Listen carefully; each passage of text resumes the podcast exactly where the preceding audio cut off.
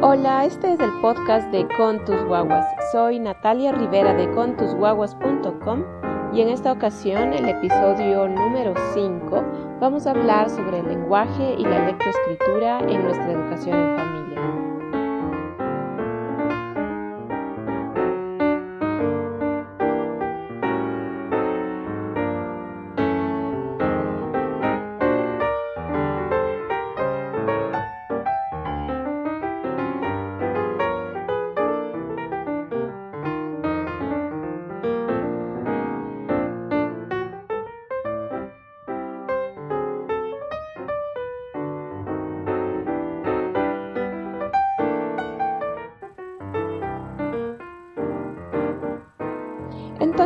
Empecemos con este episodio número 5. Espero que se encuentren muy bien. Estaba con ganas de hablar de este tema porque simplemente decido los temas de acuerdo a lo que me va sucediendo en, la semana. Entonces, como he estado un poco como interesada mucho en el tema de la lectoescritura con, con mi hijo pequeño, quería hablar de este tema. Entonces, primero quería contarles un poco sobre nuestra historia eh, yo tengo dos hijos. Ahora estamos en eh, a finales de enero del 2020. Mi hijo mayor, el Juli, ya tiene 18 años y tengo otro hijo de 8 años que se llama Joaquín. Pero tienen dos historias diferentes. En el caso de, del Juli, el Juli estuvo en la escuela hasta los eh, 10 años y medio y eh, a partir de los 11 años empezamos con educación en familia. Fue una, una transición interesante que tal vez hablaré en otro momento. Pero él, él haber estado, como él estuvo escolarizado un tiempo de su vida, él aprendió a leer y a escribir en la escuela. Y eh, simplemente, bueno, también estuvo eh, antes de estar en la escuela, en el preescolar, así que tuvo toda una escolarización de varios años ahí. Así que claro, tuvo una introducción al tema de la lectoescritura, del lenguaje en general. Sin embargo, cuando ya empezamos con, educación en, en familia, sin escuela, para mí yo tenía muy claro que quería empezar con algo no tan estructurado y a pesar de que yo sí tenía mis intenciones claras de que quería que, que mis hijos tengan unas muy buenas destrezas de comunicación, que pudieran expresarse oral y escritamente era para mí muy importante. Entonces, a pesar de no tener un currículo, sí hacía yo algunas propuestas. Y en ese tiempo me acuerdo que me topé con Brave Writer, que es em, un sitio web de Julie Bogart, a quien yo seguía mucho, y que me interesaba bastante su propuesta por ser bastante orgánica y flexible. Y así que me metí de lleno por ese lado del lenguaje con mi hijo mayor. Es decir, nosotros no trabajábamos puntualmente ortografía, no trabajábamos puntualmente vocabulario, sino que más bien hacía yo muchísimo énfasis en lectura en voz alta, mucha, mucha lectura en voz alta, y además de eso, en el que él leyera por su cuenta, en el que leyéramos juntos y él me leyera em, también partes de, de revistas o cosas así. Entonces fue algo bastante más orgánico cuando él salió de la escuela. Sin embargo, como les decía, él ya sabía, ya sabía leer y escribir. Fue interesante ver que con el pasar de los años tenía un eh, vocabulario y ortografía impecables. A mí me asombraba eso. Y eso me ayudó a darme cuenta de dos cosas. La primera cosa, sobre todo, era que no existe una forma de aprender. Hay muchísimas formas de aprender. Así que si es que uno no se sienta y se memoriza las reglas ortográficas y no se memoriza el vocabulario eh, no significa que esa persona no va a tener un buen vocabulario ni una buena ortografía. Es decir, si es que yo no hago esta memorización ni aprenderme las reglas, pero hago muchísima lectura y, y también una experiencia de estar en contacto constante con buena literatura y buen lenguaje, el hecho de que visualmente y auditivamente eh, estemos envueltos en, una casa donde se habla mucho un lenguaje eh, interesante, con palabras interesantes, y visualmente, mientras él lee, está viendo cómo se escriben las palabras, cómo se escribe una frase bonita, y también está expuesto a diferentes formas de lenguaje, era suficiente para que él tenga una excelente ortografía y vocabulario. También, obviamente, yo estoy tomando en cuenta, como digo, que tuvo la influencia de la escuela y también puede haber aspectos de personalidad y simplemente diferentes destrezas que existen en cada, en cada persona. Así que siempre digo, yo no quiero generalizar, siempre tomen en cuenta su propia situación, sus, las propias destrezas de cada uno de sus hijos.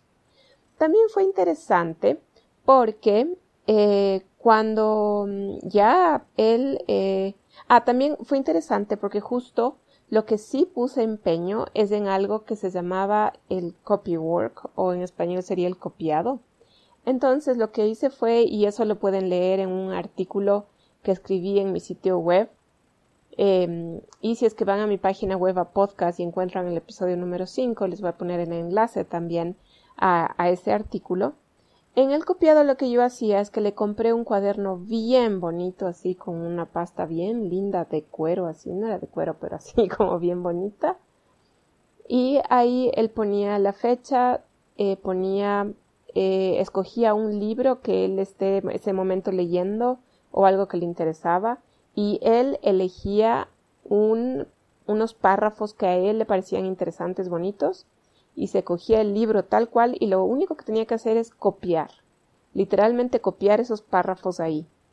Y después nos sentábamos juntos y leíamos los párrafos que él había escrito, primero revisando que esté bien el copiado. porque lo del copiado? Uno me ayudaba a que él escriba. Hemos visto que cada vez se requiere menos de escritura y aquí sí va a haber un, un debate en si en verdad debemos enseñarles escritura. En mi caso yo decidí que sí era importante que aprendan escritura y eso yo no juzgo a nadie, es decir, cada uno tendrá que ver, en mi caso lo vi así y por eso me interesaba el copiado para que no pierda la destreza de, del escribir, que en verdad en la cual se, utiliza una parte del cerebro. ¿Ya? Aparte, una vez que ya está escrito, podíamos ahora enfocarnos en otra cosa. Es decir, en señalar, por ejemplo, palabras interesantes, algunas que tal vez no estaban muy claras qué significaban, Em, fijarnos en la puntuación, de cómo ese autor utilizaba la puntuación. Nos fijábamos también, por ejemplo, en el tono de lo que estaba escrito, que existían diferentes tonos.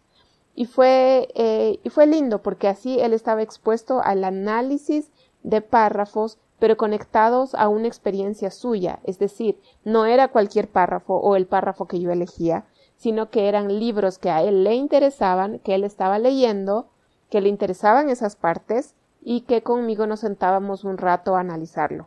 Esto nos tomaba 20 minutos, no es que nos pasábamos la mañana haciendo esto, que revisábamos si es que él tenía que copiar alguna cosa que estaba mal, mal copiado, hablábamos de la ortografía, de la gramática, y no con esas palabras, pero viendo viendo eh, algunas cosas interesantes en la lectura que él había hecho. Entonces, él hizo esto por varios años. Yo estaba ayer revisando su cuaderno de copiados, que ahora es lindo tener eso de recuerdo también, porque están ahí las fechas. Y, eso él hizo varios años hasta que llegó un momento en que ya estaba perfecto, ya no valía la pena mucho el análisis porque ya no era mucho de su interés y había como que superado esa parte del lenguaje y yo veía que ya era suficiente. Pero no eran solo eh, párrafos del libro, sino que también intenté ver, por ejemplo, que pudiera, pudiera ser de canciones que, que le interesaban, siempre viendo que sean algo, algo que sí, que, que le guste, pero que conmigo, que yo también me sienta cómoda con eso, también fue interesante y sin juzgar, juzgar mucho también, ¿no? También fue interesante que en el caso de mis hijos ellos son bilingües entonces le hice una parte del copiado tenía sus textos en español, pero tenía otra parte de sus textos en inglés. Él leía muchos libros en inglés también, entonces me aseguré que tenga los dos idiomas y también ir viendo los dos idiomas haciendo exactamente el mismo ejercicio. Así que fue algo que yo vi el resultado increíble con este, con esta metodología.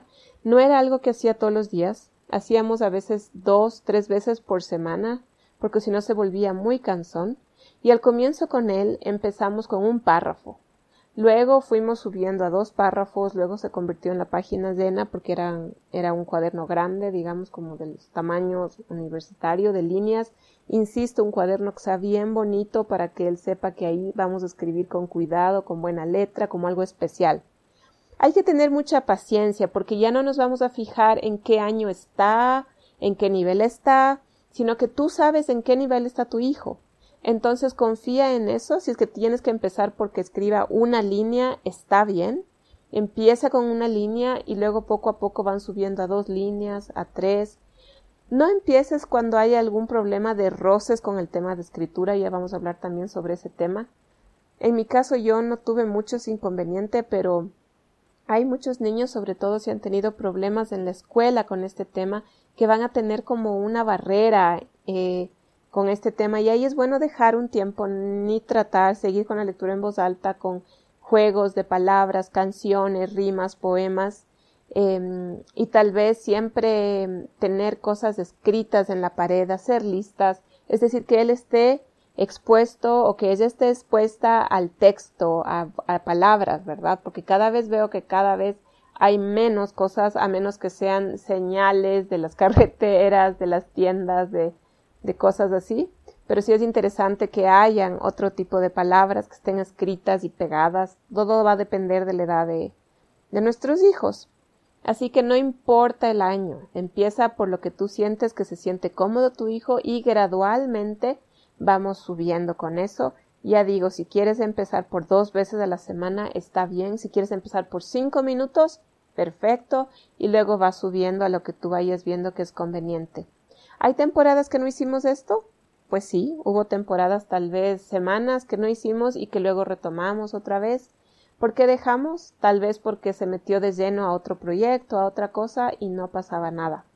Ahora, si yo dejo pasar la escritura y la lectura por muchísimo tiempo, es decir, ya por meses, sí vamos a ver que sí podrían haber algunos retrocesos, pero una vez más yo creo que todavía depende de, de cada persona. Pero sí hay algunos procesos, en cambio, ¿no? Que, si, que con la práctica se hacen más fáciles, así que también tenemos que tomar en cuenta. Ahora, yo nunca le enseñé así como súper claramente cómo escribir un ensayo y fue interesante. Él estaba eh, registrado en un, en un sistema en los Estados Unidos y en su último año de que sería el equivalente acá al último año de bachillerato, tenía que él escribir un ensayo eh, mensual por seis meses y iba a ser un ejercicio interesante. Entonces, ¿qué me aseguré? Me aseguré que cuando él leyó textos, haya leído textos variados de diferentes formas, pero me di cuenta que rara vez nuestros hijos leían el formato de ensayo.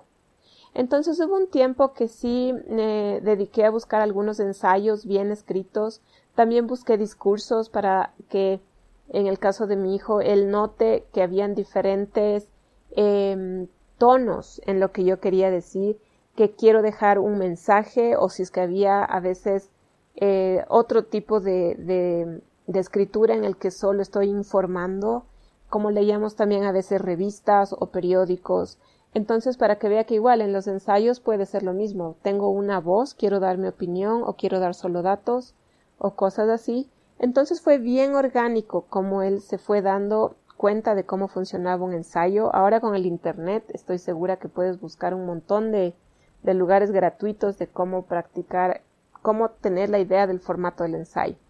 No caigan en la trampa de empezar por el formato de ensayo y luego ponerles a hacer el ensayo porque se van a fijar demasiado en el formato más en lo más importante del ensayo, que es que ellos tengan sus ideas claras de lo que quieren transmitir. Estoy segura que cuando quieren entrar a la universidad, en el caso si es que quieres que tus hijos entren a la universidad y ellos quieran, eh, les pidan un ensayo, yo creo que va a ser mucho más válido las ideas propias y el mensaje que quieran decir que cómo está escrito. Obviamente que es importante cómo está escrito, pero yo creo que sí va a tener más peso lo otro, porque si es que uno se aprende de memoria el formato, va a haber millones de niños que van a saber cómo escribir el formato de, ensayo bien, pero en cambio las ideas, la crítica, la analítica y todo esto ya va a haber una diferencia con eh, estudiantes que han aprendido, con chicos que han aprendido y han sido educados de una forma diferente, orgánica, eh, tomando en cuenta sus experiencias, sus necesidades, sus ritmos. Ahí se va a notar la diferencia, si es algo que te interesa, en verdad. ¿Ya? Eh, cuando él eh, aplicó para una universidad, para las universidades, sí tuvo que escribir también, eh, como aplicó a un programa especial de honors en una de las universidades de aquí en Ecuador, incluso tuvo que hacer un ensayo en inglés. Y fue interesante ver que le fue súper bien, le fue muy bien, se sintió seguro y me encantó ver sus ideas plasmadas en, en, en ese papel y sentirme tan satisfecha de que independientemente si entrara o no entrara o lo que sea, porque eso yo creo que es lo de menos, lo que queremos son las destrezas para la vida, las habilidades, el ver tan claras sus ideas, el ver que tenía tan pero tan claro lo que quería decir y su seguridad era mil veces más valioso para mí. Así que esa fue la experiencia con mi hijo mayor. Eh, no tuvo ningún problema para poder eh, acceder a, la universidad, escribir un ensayo, tener excelente ortografía y vocabulario, con el plus de tener sus ideas claras de lo que quería decir. Así que eso fue bastante interesante. Pero ahora quiero hablarles sobre el caso de mi otro hijo, de Joaquín, que ahora tiene ocho años y que nunca ha ido a la escuela. Él nunca ha estado escolarizado, nunca fue a ningún preescolar, nunca fue a ninguna escuela. Sí ha ido a, también a actividades extracurriculares, pero más de deportes. Es decir, ha hecho fútbol, ha hecho tai chi, eh, ese tipo de cosas, pero nunca ha estado como en una actividad académica puntual peor referida al tema de la lectoescritura.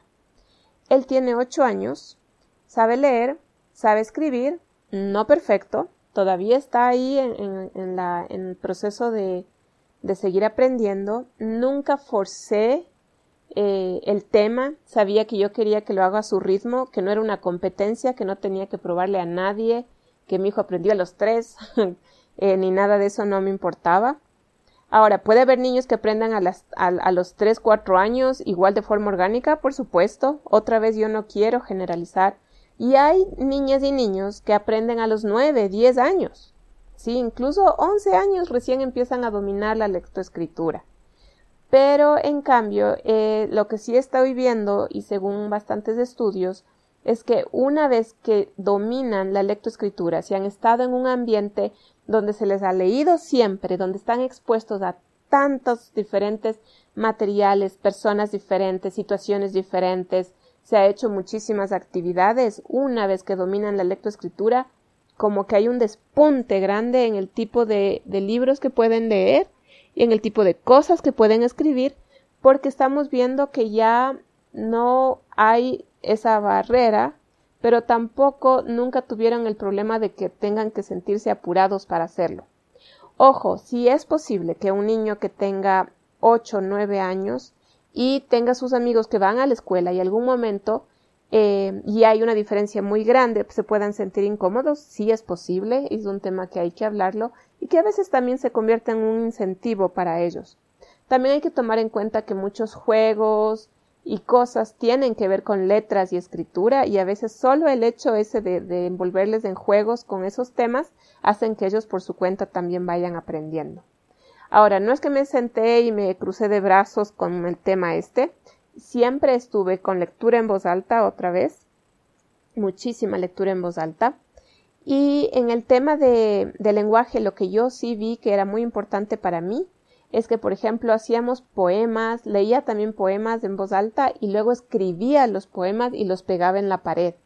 O también los cuentos que tenían muchas ilustraciones y poco texto, cuando te piden que les leas tantas veces, tantas veces, tantas veces, yo iba pasando el dedo por el texto para que él vaya viendo, relacionando la palabra que yo decía con lo que estaba escrito. A veces ni veía, pero yo seguía constante haciendo eso. No sé, eso tal vez pudo haber ayudado, no sé, son demasiadas variables. Aparte de eso, yo sí hice un poco de material de sílabas, por ejemplo, y mezclamos diferentes metodologías. Para esto tomé un pequeño taller de Aprende con Alas. También les voy a dejar en el, el enlace. No tengo idea si exista todavía ese taller porque eso fue hace algunos años. Para un poco también quería sentirme más segura con el tema. Y bueno, hay diferentes métodos para aprender a, a leer y escribir. Tenemos, por ejemplo, el método silábico, muchos aprendimos con ese, en el que nos enseñaban primero las vocales, Después de que ya no sabíamos las vocales, aprendíamos las consonantes y luego íbamos uniendo la consonante con la vocal para, crear sílabas, ¿verdad? Entonces era la combinación de esto y así podíamos eh, decir las sílabas, como decir pa, pe, pi, popu. Entonces empezábamos con las sílabas para ir armando después las palabras, pero empezando con las sílabas. Eso es el método silábico. Y así que sí, compré algún poco de material también en el que venían escritas las sílabas, pero que podía ser torres de madera y cosas de esas, sí teníamos. Eh, aparte de eso, también hay el método fonético. En el método fonético nos aprendemos los sonidos de las letras, pero no es que la M es M, sino que la M es M, la P es P, pa, pa, pa, pa. y así, y así con todos los, eh, los sonidos y una vez que ellos ya van dominando los diferentes sonidos desde todas las letras, pueden leer de forma fonética. También se habla del método global. En el método global es como ver una palabra o una frase y los niños de cierta forma como que empiezan desde lo grande y luego vas analizando la palabra y hasta terminar con la sílaba y terminar con el fonema. Es decir, de lo general vas a algo muy específico. ¿Qué es lo que yo decidí hacer?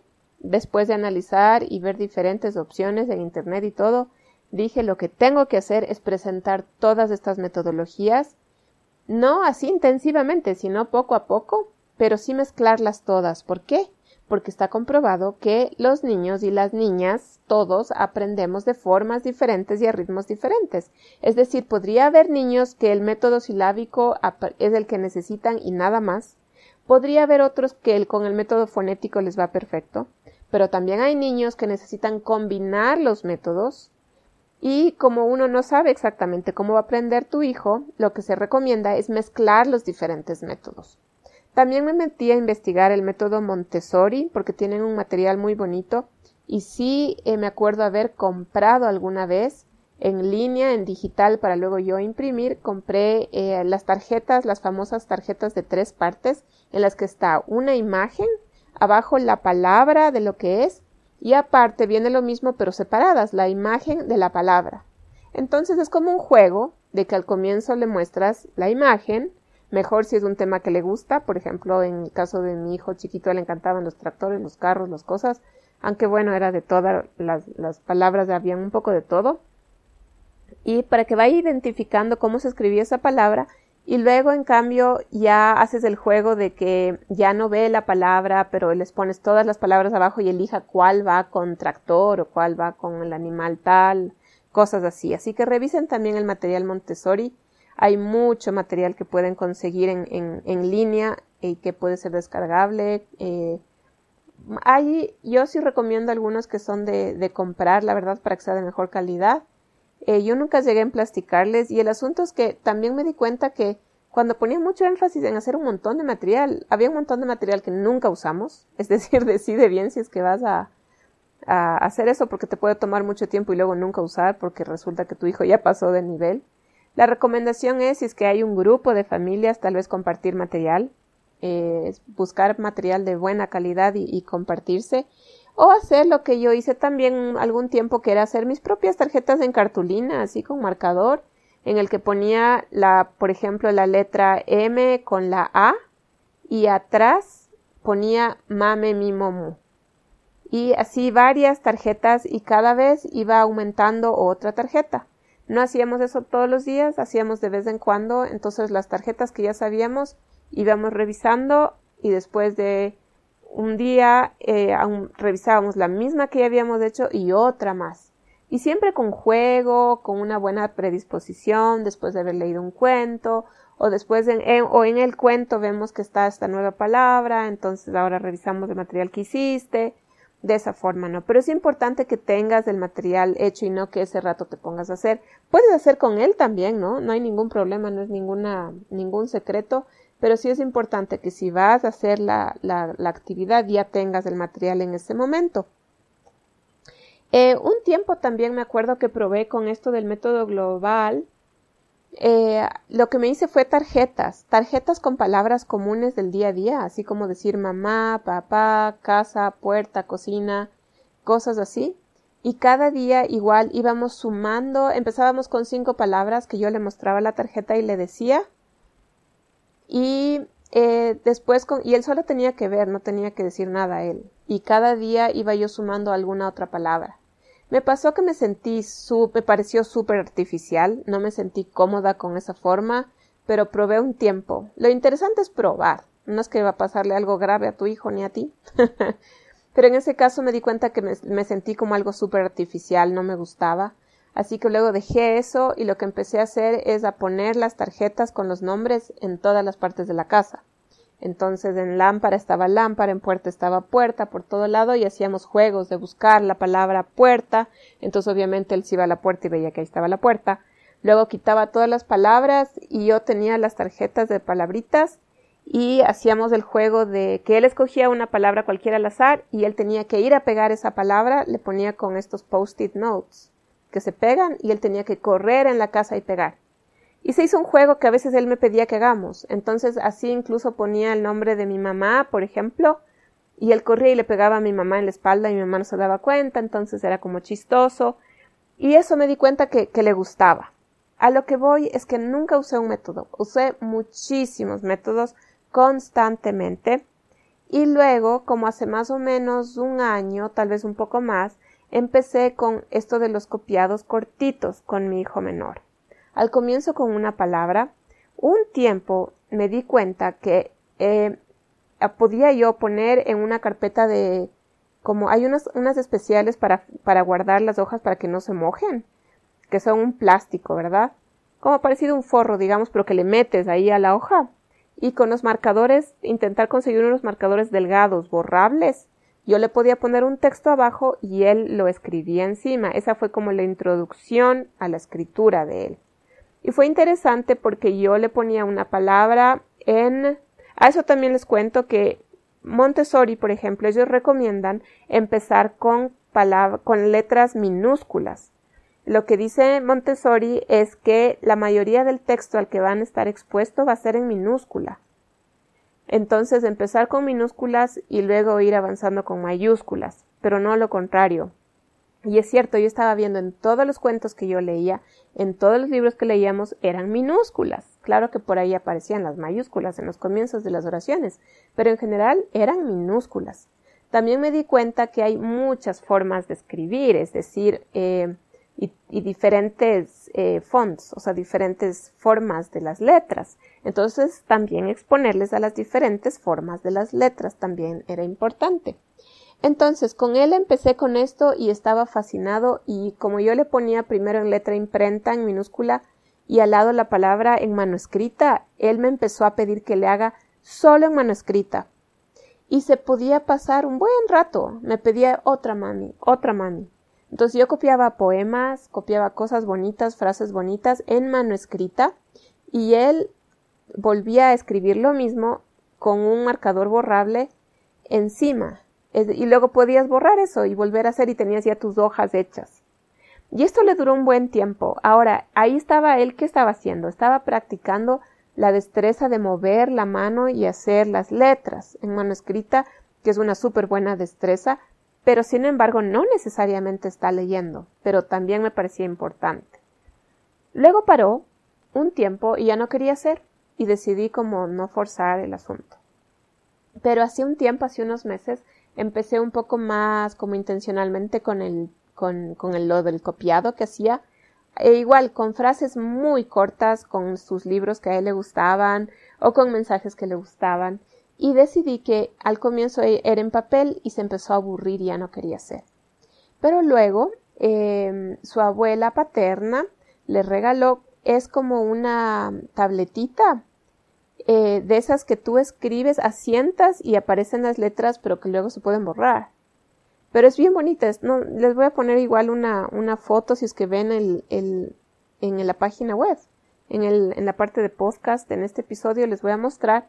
Pero ahí le encantaba. Entonces ahí sí podía hacer. Y al comienzo empecé a querer hacer todos los días, luego me di cuenta que se empezó a cansar, empecé a hacer pasando un día. y luego también de pronto se cansó y ya no quiso hacer también. Entonces he estado en la, en la fase en la que él está un poco reacio a seguir haciendo lo del copiado, así que decidí un poco parar. Eh, al mismo tiempo, el otro día que estábamos en una librería y yo tenía que comprar un cuaderno, me pidió que le compre un cuaderno de escritura.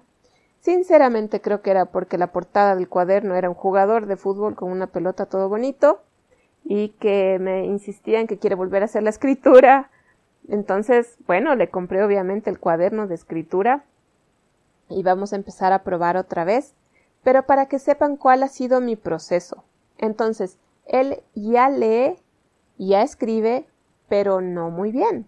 Entonces, ahora eh, también él escucha muchísimos audiolibros, entonces está expuesto a muchísimo vocabulario. Pero ¿qué ocurre? Que no está expuesto a la ortografía, porque no está viendo las palabras. Entonces, ventaja de los audiolibros, puede escuchar historias súper elaboradas, increíbles, que si es que él tuviera que leerlas, no estarían al nivel de lo que él puede leer, y se aburriría con los libros que él estaría al nivel de lo que puede leer. Entonces, eso es la ventaja de los audiolibros. Pero también hay la desventaja de que no está viendo las palabras y me va a tocar a mí ver la forma como yo voy poco a poco introduciendo que él vea más palabras que han ido apareciendo igual en los juegos, en muchas formas diferentes. Los poemas han sido también una forma interesante. Él sí se ha memorizado algunos poemas. Entonces, y por juego, solo hacemos el juego de memorizarnos un poema y luego yo le pongo el poema y le pego en la pared. Y resulta que ahora, y oye, como ya tengo memorizado, ya sé lo que dice ahí. Entonces también ha sido un juego un poquito así. Otro juego que él nos pide que hagamos es que digamos una palabra y que la siguiente persona tiene que decir otra palabra que empiece con la última letra de la palabra que él dijo. Entonces ahí también hemos jugado mucho y, es interesante ver que sí tiene un buen vocabulario. Entonces estamos con eso también. Y sí, intentar que escriba en, cartitas, en, en cositas. Es muchísimo de paciencia, saber que no estamos al apuro. También me di cuenta que cosas como tenerle escrito el alfabeto griego y que le gusta aprenderse el alfabeto griego y esto es por, por otro tema de, de unos libros que leemos sobre la historia del mundo, entonces le interesó mucho eso. Eh, también, por ejemplo, ahora recién mi mamá nos consiguió el método, el alfabeto braille. Eso todavía no hemos practicado, pero le tengo pegado y vamos a hacer. También un tiempo cuando era más chiquito nos aprendimos el lenguaje de señas de las, de las letras. Entonces ese sería como ahí fue mi introducción a los fonemas. Cuando era más pequeñito fue a través de ese, de eso. Decíamos mm y hacíamos el, la forma de la letra mm, de la M en el lenguaje de señas y eso fue bien bonito también. Entonces, como tener una exposición a diferentes lenguajes. Un tema que sí tengo que, que ver cómo manejo, aunque he leído bastante también, es el tema del bilingüalismo. Él es bilingüe, entonces escucha, la mayoría de audiolibros que escucha son en inglés, y cuando algunas temporadas hemos pasado en los Estados Unidos y ha tenido acceso a montones de libros de las bibliotecas, de pronto él quería leer en inglés y yo sorpresa, la forma de leer en inglés y en español es súper diferente, los sonidos son súper complejos y diferentes. Entonces ha sido un tema. De lo que yo he podido leer, sí es importante que los niños aprendan a leer y escribir en su idioma nativo, primero que eso se asiente y luego continuar con el otro. Es lo que yo he estado intentando hacer, sin embargo no he frenado lo otro. Si es que él me ha pedido cómo se que le, que, le explique alguna palabra en inglés de cómo se escribe o cómo se lee, ya no tengo problema porque siento que sí está un poco más acentuado su idioma eh, nativo, pero eso quería mencionar también para que no se confundan ellos con eso. Ajá. Así que es eso, es, es interesante porque es un proceso. Es un proceso continuo que nunca se acaba mi hijo que tiene 18 no es que ya terminó su, su aprendizaje de lenguaje y yo no he, no he, no he parado el proceso de, de, lenguaje no por ser yo, sino porque ningún ser humano para su aprendizaje. El aprendizaje es continuo, no es como que empieza y termina. A veces me han escrito preguntándome a qué edad es bueno empezar con la lectoescritura y yo creo que la lectoescritura empieza desde totalmente ligado con el lenguaje y el lenguaje estamos expuestos desde antes de nacer. Así que no es un momento como que ahora voy a empezar y ahorita voy a empezar las sílabas, sino que desde bien chiquititos empezamos con lectura en voz alta, con rimas, con canciones, con juegos, usando un poco ya material que está en las letras escritas, em, exponerles a diferentes situaciones donde hay diferentes tipos de, de alfabetos, como yo les estaba contando. Eh, todo esto ya es una, introducción a la lectoescritura. También otra cosa interesante es usar, por ejemplo, pinceles gruesos cuando son bien pequeñitos para que aflojen sus manos, aprendan a coger el lápiz, tomar en cuenta asuntos como la dislexia, es decir, si tú te sientes insegura y empiezas realmente a pensar que podría haber algún problema de ese tipo, no dudes y solo eh, asesórate con alguien, eh, no pasa nada, eh, es mejor asesorarte con alguien y te diga que no pasa nada a que ocurra lo contrario y que, que luego pudiera haber problemas más tarde. Así que eso también es importante. ¿Qué nos asesoremos? Eh, yo en mi, eh, les comenté, hice un taller de, de, introducción a la lectoescritura porque eso me dio seguridad y tal vez simplemente continuó con lo mismo que hubiera hecho, pero eso me ayudó a sentirme más segura.